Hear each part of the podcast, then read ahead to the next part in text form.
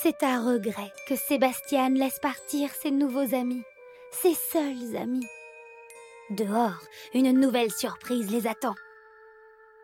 Les hommes de main de Monsieur X, ces affreux sbires, leur barrent la route. Ils n'ont pas l'air commodes et d'ailleurs ils ne sont pas commodes. Mais Carmen ne s'en laisse pas compter. Hé les gars, vous aimez les bonnes pommes? Oh ouais, miam, scrunch scrunch. Cette diversion permet à Pierre de s'engouffrer à la suite de Monsieur X vers la cité oubliée. La cité qui n'a même plus de nom. Mais le temps presse, car le Forban est déjà loin.